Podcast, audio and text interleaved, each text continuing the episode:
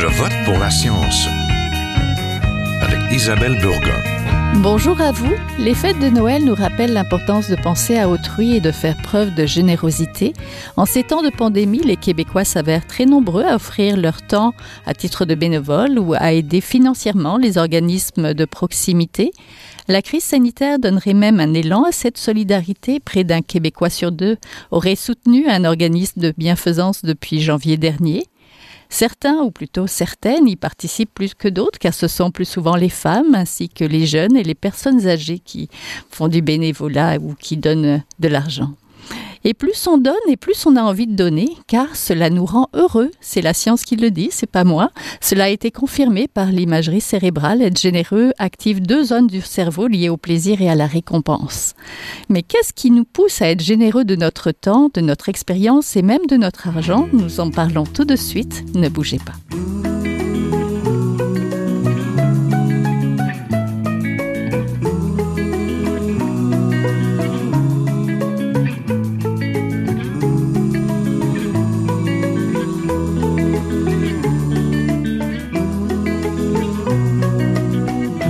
Avec le réveillon à nos portes, nous voulions parler de la générosité en temps de pandémie, une période tout à fait particulière qui vient aussi chercher le meilleur de nous.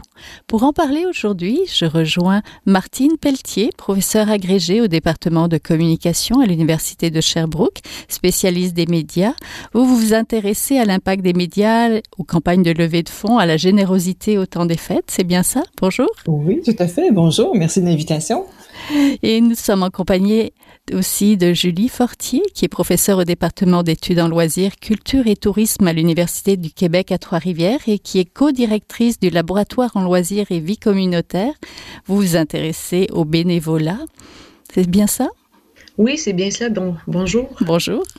Donc la guignolée des médias a actuellement lieu à travers tout le Québec, cela même en temps de pandémie. Cela ne se déroule pas dans la rue, c'est en ligne pour les dons d'argent et dans de nombreux magasins où on peut déposer nos dons non périssables. Que change la Covid du côté de la générosité? Nous allons voir ça. Les besoins sont plus grands que jamais avec la crise sanitaire et les problèmes économiques qu'elle entraîne. Les Québécois sont-ils au rendez-vous, professeur Pelletier? Ils le sont à leur manière et dans leur capacité, je crois, euh, si vous pouvez donner, comme le dit le slogan. Euh, donc cette année, je crois que nous sommes en, épreuve euh, parce que euh, pas de contact physique, pas de rassemblement, donc les, certaines campagnes en souffrent beaucoup. il y en va de soi. Oui. Est-ce que vous voyez de votre côté professeur Fortier, depuis que la crise sanitaire a commencé, il y a eu une forte demande de, de bénévolat? Est-ce que vous le voyez autour de vous aussi? Ben effectivement, euh, ben, il y a eu en fait différentes étapes, hein, parce qu'il y a eu euh, évidemment une première vague, le confinement, ensuite un déconfinement, une deuxième vague. Donc, ça fait varier aussi l'engagement le, euh, des citoyens euh, en termes de bénévolat. En fait, si on, regarde euh, très rapidement, bon, tout d'abord, les bénévoles qui, manquent à l'appel au, départ, puisque le confinement exigeait que, chacun reste chez soi. Donc, il y a eu une baisse de bénévolat, un appel du gouvernement, hein, euh, en mars, qui invitait les gens à s'impliquer massivement. Il y a eu un haut taux de bénévolat à ce moment-là. Euh, le directeur général de la Fédération des centres d'action bénévole du Québec précise qu'il y a eu 20 euh, 000 personnes inscrites sur la plateforme Je bénévole suite à l'appel du gouvernement. Mais euh, défi de rétention, donc euh, il y a tout de même une baisse de bénévolat là, depuis euh, notamment novembre-décembre. Oui, en plus avec euh, la fin de l'année finalement. Mais est-ce que les Québécois sont généreux? En général, ils mhm, le sont. Euh, euh, ils sont toujours bons deuxième ou troisième dans, au Canada, ah. euh, mais intéressant. Et euh, majoritairement aussi des femmes, euh, plus souvent aussi des regroupements, euh, que ce soit des communautés, des, des, groupes sociaux ou des groupes attachés à des paroisses ou à des communautés religieuses. donc, il y a des profils de, de tout acabit, mais généralement, les Québécois répondent à l'appel et particulièrement lorsqu'ils sont touchés ou ou rendu très sensible à certaines situations euh, de vulnérabilité. Professeur Fortier, est-ce que les Québécois sont généreux de, de leur temps? Euh, oui, en fait, euh, tu sais, bien qu'il y ait quand même une baisse, euh, une baisse au niveau du, nombre de, bénévoles, je parle pour novembre, novembre-décembre, parce que justement, les 20 000 qui se sont inscrits au niveau de la plateforme, ben, certains sont retournés sur le marché du travail. Donc, les gens continuent de donner, hein, les, mais les besoins sont encore plus grands. C'est ça, donc, comme un décalage. La COVID crée des besoins services sociaux énormes.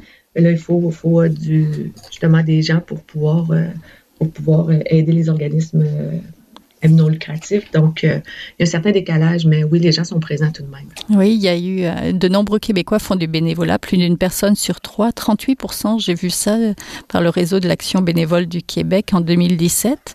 Et c'est mhm. sûr qu'au début de la pandémie, l'appel Je me des bénévoles a fortement mobilisé sûrement les citoyens, même si vous constatez une baisse. Est-ce que avec l'approche des fêtes, est-ce que ça revient? Est-ce que les gens viennent un peu plus frapper à la porte pour aider?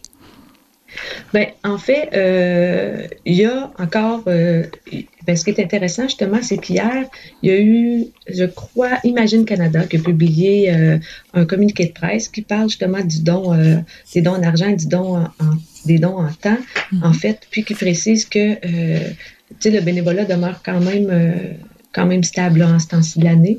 Donc, ce qui est très, qui, est bien là, pour la situation qu'on connaît, qu'on connaît aujourd'hui. Donc, euh, je dirais pas qu'une hausse, mais il y a encore un fort pourcentage qui, euh, qui est présent. Est-ce que euh, sont davantage présents? Je crois que ça se concrétise peut-être plus au niveau du don d'argent. Je serais répondre pour euh, professeur Felty, mais mm-hmm. au niveau du temps, ça se, ça se stabilise. Il y a quand même des gens qui donnent, mais je ne dirais pas une hausse nécessairement en ce temps de l'année. Oui, c'est long. Tout à fait. Oui, allez-y. Oui, le portrait, le portrait euh, est quand même depuis le mois de mars assez triste dans le sens où les gens ont été mobilisés à cause des situations que l'on connaît, euh, mais doucement, les gens, euh, j'ai l'impression qu'il y a une redéfinition des paramètres aussi dans l'engagement au niveau social. donc les gens s'engagent doucement, revoient leurs propres capacités, mais on annonçait déjà une baisse importante de l'engagement, soit en dons en argent ou même en temps. Donc on a observé une baisse euh, des dons, mais des bénévoles et des heures de bénévolat. Donc, on espère que ça va remonter, mais euh, ce sera intéressant de voir parce qu'on est trop un peu le nez dedans, euh, de voir comment on va se rasseoir et à partir de quels nouveaux paramètres. parce que j'imagine bien que le paramètre de la sensibilité à différentes causes ou la sensibilité par expérience de vulnérabilité imprévue, parce qu'il y a des gens qui se sont retrouvés dans des situations inimaginables au plan financier, donc des préoccupations qui sont sur qui ont, qui ont fait face et surface dans leur mm-hmm. vie. Et à ce moment-là, euh, ça a probablement déplacé euh, notre sensibilité, notre capacité à répondre. Donc, euh, ce serait intéressant d'observer en bout de piste, une fois que nous aurons vu la vraie lumière, comment on pourra redéfinir notre façon d'être engagé finalement. Oui, il y avait un article du journal de Devoir récemment qui parlait d'indices de générosité et qui démontrait que les Québécois donnent autant que par le passé, mais ils seraient moins nombreux à donner.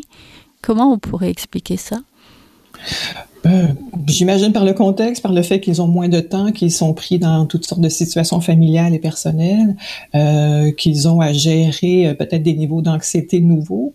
Euh, pour être professeur, toutes les deux, Julie et moi, on connaît aussi l'anxiété des jeunes qui retournent vivre avec leurs parents et qui, qui ont à, à composer avec avec de nouvelles réalités inattendues. donc, différents contextes de vie, je pense, qui sont beaucoup en mouvance et qui auront besoin de, de s'asseoir un peu pour, pour se réengager encore une fois. Certaines personnes sont aussi peut-être plus généreuses. Les femmes euh, donnent plus souvent, ainsi que les personnes âgées. Euh, le milieu anglophone aussi, je pense à une grande tradition de philanthropie. Est-ce que c'est encore vrai euh, dans le contexte? C'est encore vrai. J'imagine que Julie, vous en connaissez aussi beaucoup sur le terrain. On sait que euh, les femmes font partie euh, des personnes engagées à temps plein ou comme employées à temps partiel dans les organismes de charité à, la marge de 70 Donc, les femmes sont beaucoup plus affectées présentement par la baisse des emplois, euh, la coupure que les organismes ont dû faire à ce niveau-là. donc, mais elles sont aussi les, effectivement les plus généreuses et les plus actives. Mais les jeunes aussi le sont beaucoup. Euh, mais sont, ils, le sont de manière très ponctuelle. On pense aux campagnes de socio-financement, par exemple, où ils sont très, très présents et proactifs, mais ils le font sur de plus courtes durées. oui. Professeur Fortier, le constatez-vous aussi que les femmes et les jeunes prennent peut-être ben, un peu plus de place? Oui, effectivement. Au niveau des, euh, au niveau des, euh, des femmes, oui, il y a plus de, bénévolat qui, qui euh, se fait par les femmes.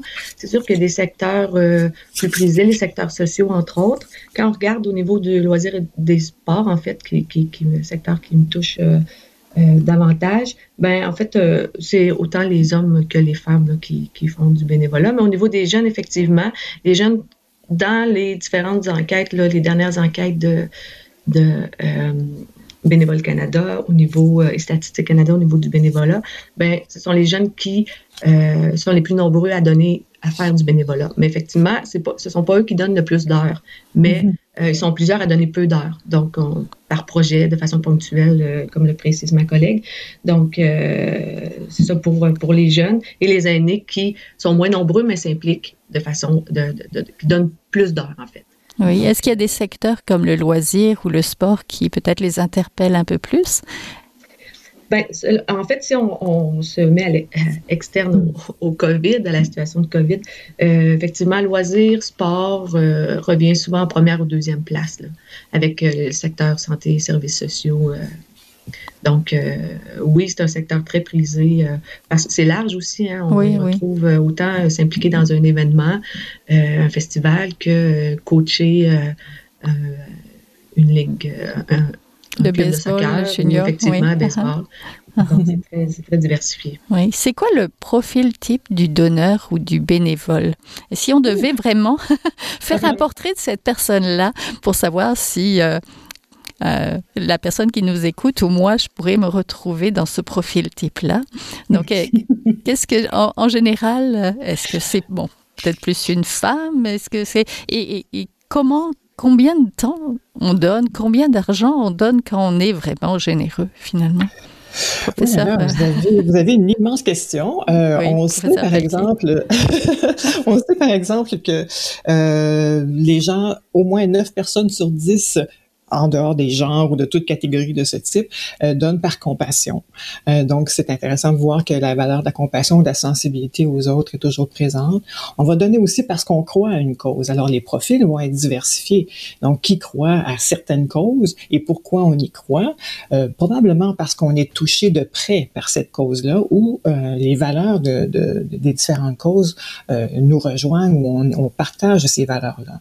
Il y a des gens qui vont se sentir toujours fondamentalement euh, parce qu'ils ont beaucoup reçu, euh, parce qu'ils ont beaucoup d'estime pour les autres, parce qu'ils ont euh, le souhait de construire à leur échelle un peu de, de, de, de coin de ciel bleu ou un monde meilleur. Mais on, commence aussi à avoir un profil intéressant qui se pointe dans, dans, parmi les gens qui donnent de leur temps particulièrement. ils vont mettre à profit leurs compétences ou leur expérience. Donc, un souci de socialisation aussi, mais de contribuer à cause de, de, de compétences ou de professions euh, qu'on aimerait prolonger dans le bénévolat.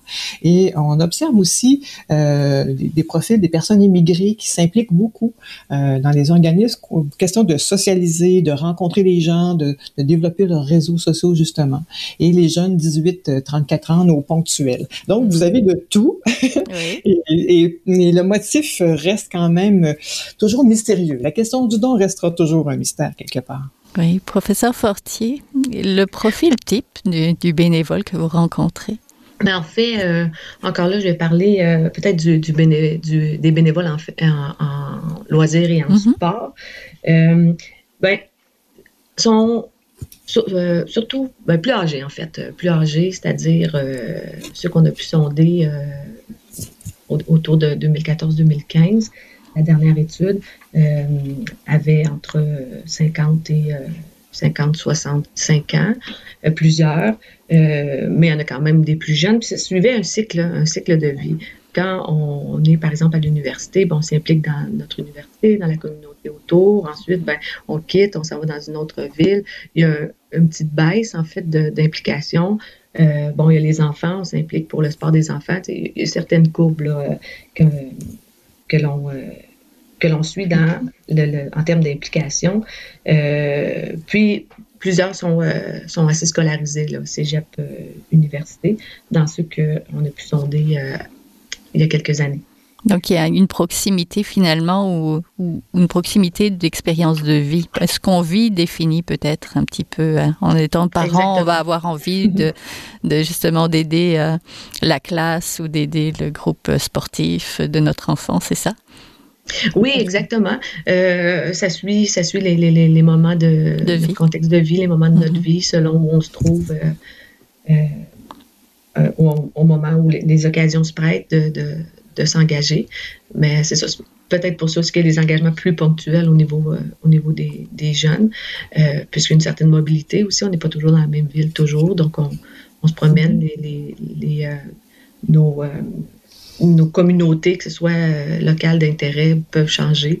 Donc, on s'implique au fil de, de notre parcours de vie. Oui, c'est aussi une question d'opportunité. Le temps des fêtes reste une période propice à la générosité. Comment on l'explique euh, C'est sûr, il y a les guignolés qui viennent aider ça aussi. Là, on, entend parler, donc peut-être ça vient nous stimuler. Professeur Pelletier? Euh, euh, c'est une période de l'année où on est beaucoup sollicité euh, sur, euh, on, partage les mêmes études, euh, professeur Fortier et moi. donc aujourd'hui, on peut dire que c'est autour de 12 milliards par année qui sont récoltés sous toute forme de oh. dons en argent. Et on comprend que dans, les deux derniers mois de l'année, la plupart des campagnes s'y retrouvent. Donc fin novembre, fin octobre, novembre, décembre, ce sont les, les grandes campagnes qui se lancent. Alors là, c'est 5 milliards de sur seulement quelques mois euh, qui sont récoltés. Donc, on comprend que à ce temps-ci de l'année, il y a une convergence entre euh, le fait que les, campagnes sont très présentes. Elles le sont aussi au printemps. Vous remarquez qu'il y a beaucoup de campagnes aussi au printemps. Donc, deux périodes de l'année où on est très sollicité, mais en plus aussi probablement que nous sommes héritiers, héritières euh, de certaines valeurs d'engagement mm-hmm. et de, prise de conscience autour du fait de l'importance du partage et, et, bien sûr toute la question de, des vulnérables et des personnes démunies. Euh, on, se fait rappeler euh, dans, nos festivités combien il y en a d'autres qui n'ont pas accès à ce, privilège-là. Donc, on a une sensibilité aussi. Quand je, parlais tout à l'heure de compassion, je pense que c'est une des valeurs importantes qui revient dans, la période festive aussi. Oui, professeur Fortier, je suppose que vous êtes d'accord avec ça. Ben, sensibilité. Oui, sensibilité. Euh, le, plusieurs levées de fonds, en fait, comme le mm-hmm. mentionne euh, professeur Pelletier, puis qui, nous rappelle euh, aussi, en fait, c'est la vie de fond-là, peut-être qui nous sensibilise, qui, nous euh, démontre l'importance de, de, donner, qui, qui démontre peut-être aussi, justement, mais ben, c'est un temps de, de, fête familiale, un temps de repas entre nous, de, de, cadeaux, donc peut-être la, la, la, chance que certains peuvent avoir comparativement à d'autres, donc ça interpelle nos valeurs premières, puis nous rappelle mm-hmm. l'importance d'aider, en fait. Oui. tout à fait. Le temps des bilans. oui. Quel impact ont les médias et les réseaux sociaux sur euh, le geste de donner? Euh, de plus en plus d'impact, euh, je dirais. par exemple, la montée de la collecte en ligne est importante. si on prend seulement l'exemple en France, parce qu'au Québec, c'est plus que 100 des organismes de bienfaisance n'ont pas eu le choix de prendre le virage en contexte mm-hmm. de COVID, d'aller vers les plateformes en ligne pour faire les collectes, puisqu'on ne pouvait plus les faire de manière directe avec les gens. Mais par exemple, pour donner un tout petit chiffre qui peut être assez fort, en 2019, 37% des dons euh, des collectes étaient faites en ligne en France. Et cette année, on est passé à 7 159% de oh. plus de dons en ligne. Oh. Donc, on comprend que les plateformes vont devenir euh, de plus en plus présentes et elles vont être probablement là pour rester. Elles vont donc modifier aussi euh, notre façon de faire. Donc, euh, juste à ce niveau-là, au plan technologique, je pense que les organismes à but non lucratif et particulièrement les organismes de charité ont eu à faire ce virage et ont annoncé aussi qu'elles le faisaient par pression, par contexte. Donc, il y aura d'autres, des, des nouveaux joueurs à observer maintenant euh, dans notre manière de donner. Oui. Quels sont les impacts aussi des médias? Le fait qu'on nous rappelle la guignolée des médias reviennent à chaque année, puis là on voit euh, et on entend sur nos radios euh, allez-y, c'est le bon temps pour donner. Est-ce que ça nous incite justement à donner un peu plus de nous-mêmes aussi, professeur Fortier? Ben, en fait, au niveau, au niveau du, du bénévolat, c'est certain que les médias rendre, rendre plus visibles les, les, les, occasions de bénévolat. On parle de la plateforme, justement, la, la, plateforme Je bénévole. Mm-hmm. toute la sensibilisation qui peut se faire aussi sur, sur les sites Internet ou sur les, les, pages Facebook, tous les messages qu'on peut se, se transmettre d'une personne à l'autre pour nous sensibiliser. Donc, ça a un impact très important. Puis, si on le voit aussi dans, dans une autre perspective, euh, euh, tout ce qui est euh, utilisation justement du, de l'ordinateur ou tablette, plateforme pour le télébénévolat, mm. ben, tu sais, c'est au-delà des médias, mais quand même, c'est quelque chose d'extrêmement important pour le temps de COVID, parce que sans, sans le, télébénévolat, il y a plusieurs qui n'auraient pas pu, qui pas pu poursuivre leur service. Donc, euh, je pense que ça a un impact, euh, un impact majeur. J'ai pas de chiffre en tant que tel, mais je pense que l'impact euh, est très important. Ben oui, parce qu'il y avait beaucoup dans le bénévolat, beaucoup de personnes âgées qui faisaient du bénévolat, qui voulaient recevoir aussi, un petit mhm. peu aussi. Là. Comment on stimule le don et le bénévolat? Professeur Pelletier, par exemple, comment on peut stimuler ça? Excellente question aussi. on, on, parle euh, en termes de succès d'une campagne, par exemple. Euh, bon, il va s'agir de différents, de différents éléments qui vont qui vont euh, s'aligner, comme la préparation, par exemple. On va beaucoup utiliser le, profil des donateurs. Euh, on va regarder les, leur sensibilité. On va aussi y ajouter, de toute évidence, les technologies numérisées, donc toute l'amplification, la, la démultiplication que ces plateformes-là peuvent faire. Euh, bien sûr, la, la, visibilité du canal en question qu'on va choisir. Euh, les médias sont très importants. Les médias traditionnels le sont pour probablement et sans vouloir faire de d'agisme pour certaines générations les canaux traditionnels vont être euh, davantage utilisés euh, selon euh, la campagne ou selon la cause en question il va aussi y avoir le charisme on, on, on y revient on voit beaucoup dans la guignolée présentement le charisme des porte-paroles euh, cette année, on peut observer au Québec, en tout cas, euh, cette, euh, cette diversification des porte-paroles. On a joué beaucoup en ligne avec des profils très, très, très variés, justement pour rejoindre un maximum de, profils de donateurs ou de donatrices. Et bien sûr, le, niveau de sensibilité actuellement, je pense que quand on insiste sur le fait que beaucoup de gens sont, et plus que habituellement, ont besoin des services des organismes communautaires et, de charité, bien, la sensibilité euh, locale, nationale et même internationale est, très ouverte et exacerbée ces temps-ci. Oui, professeur Fortier, vos travaux récents se penchent sur la concertation, la participation publique et l'action bénévole, notamment en milieu municipal. L'action citoyenne constitue une indispensable ressource pour la vitalité des villes et la vie démocratique, hein, n'est-ce pas? Effectivement, effectivement, la participation euh, citoyenne qui peut se trouver euh, euh, évidemment sous, sous, diverses formes. Mais oui, c'est indispensable. Ben, juste en loisirs et en sport, là, il y a 3000 organismes sur 4500 qui dépendent d'actions bénévoles pour offrir leurs services. Donc, mm. On, parle d'une ressource vraiment inestimable. le citoyen, évidemment, peut s'engager sous diverses formes, mais une forme privilégiée est l'action bénévole notamment. Puis, ben, une des façons, si euh, je peux me permettre de, retourner à la question que vous avez posée, Mme Pelletier, mais je crois que pour favoriser l'action bénévole, ben, dans le contexte actuel, mais aussi euh, à l'extérieur, au-delà de ça, il y a le soutien aux organismes, c'est-à-dire que souvent les organismes, euh, l'action bénévole, le soutien bénévole est, est euh, fait partie des tâches. Hein? C'est pas, il n'y a pas de personne nécessairement destinée au soutien bénévole. Donc, avoir une personne qui pourrait avoir principalement dans sa tâche le soutien bénévole ou du moins euh, ou avoir que cette, cette tâche-là. Donc, bien les outiller, puis évidemment sensibiliser et euh, faire la promotion des occasions de bénévolat euh, encore plus, pas seulement en temps de pandémie, mais constamment. Oui, oui, ou entendre de fait non plus là. Avec la, oui, COVID, avec la COVID, les besoins sont des, des personnes vulnérables sont plus criants. Comment on y fait face? Est-ce qu'on a des leçons qu'on peut tirer de cette pandémie au point de vue de la générosité, donc en temps ou en don, professeur Pelletier? Les leçons qu'on peut tirer, euh, je pense qu'elles vont être à venir encore, mais celles qu'on peut déjà observer, euh, c'est celle de d'abord se positionner comme donateur ou donatrice, euh, à savoir quelle est la mesure de mes capacités actuellement, sachant qu'elles deviendront meilleures si elles l'ont déjà été, euh, et, et, sachant que l'on peut aussi donner à la mesure de nos capacités. Ça, c'est très important d'abord. Ensuite, je pense que il faut savoir aussi ajuster notre don, euh, dans le sens où il faut euh, être à l'écoute de ce qui se passe actuellement, d'observer euh, et éventuellement être le plus ou le mieux ajusté possible euh, à ce que les milieux ou les causes ont besoin de recevoir actuellement.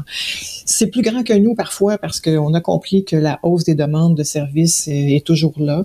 Je, pense qu'on n'a pas encore traversé cette, cette deuxième vague qui, qui nous, nous fait voir encore l'ampleur de tout ce qu'il y aura à faire ensuite, mais qui euh, qui, nomme déjà des besoins criants. Mais ce qu'on aura compris, je pense, euh, à la base, ce sera au moins d'avoir revisé nos paramètres habituels et de, revoir comment on peut être mieux ajusté au niveau de nos dons. Oui, ça peut être des fois peut-être un peu décourageant, mais passer à l'action et faire du bénévolat, ça peut être une bonne chose, professeur Fortier. Tout à fait.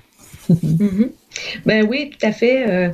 Euh, passer, faire du bénévolat, en fait, mais ça demande aussi, au niveau des organismes, ce qu'on doit en fait, euh, ce à quoi on doit réfléchir, c'est notamment euh, au défi de, on parle de défi de gouvernance numérique, c'est-à-dire défi de, euh, bon, le, télé, le, télébénévolat, je pense qu'il est appelé à se poursuivre.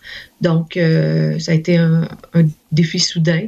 Donc, ça ramène peut-être plusieurs à, à, réfléchir à cette forme de, de bénévolat qui a pris beaucoup plus de place.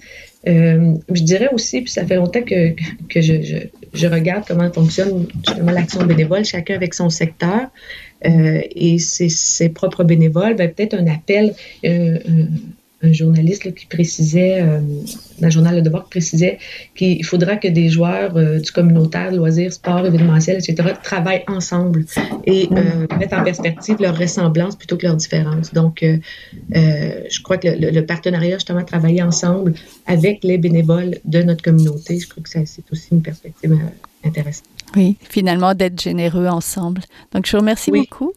On était en compagnie de Julie Fortier, professeure au département d'études en loisirs, culture et tourisme à l'Université du Québec à Trois-Rivières et co-directrice du laboratoire en loisirs et vie communautaire. Merci. On était aussi en compagnie de Martine Pelletier, professeure agrégée au département de communication à l'Université de Sherbrooke et spécialiste des médias. Merci à toutes les deux. Merci à vous. Merci beaucoup. Voilà, c'est tout pour cette semaine. À la régie Daniel Fortin, à la recherche aujourd'hui Aurélie Lagueux-Beloin, à la réalisation et au micro Isabelle Burguin. Je vote pour la science est une production de l'agence Science Presse avec Radio VM. Écoutez-nous, nous avons des rediffusions cette semaine et des autres semaines. Vous pouvez aussi euh, nous écouter en podcast sur le site de l'agence Science Presse. J'espère que vous avez aimé cette émission. Partagez-la, ça va nous faire plaisir de voir que vous la partagez. Donc en attendant, bonne semaine, bonne fête, portez-vous bien. Jin Jiahua est un chercheur typique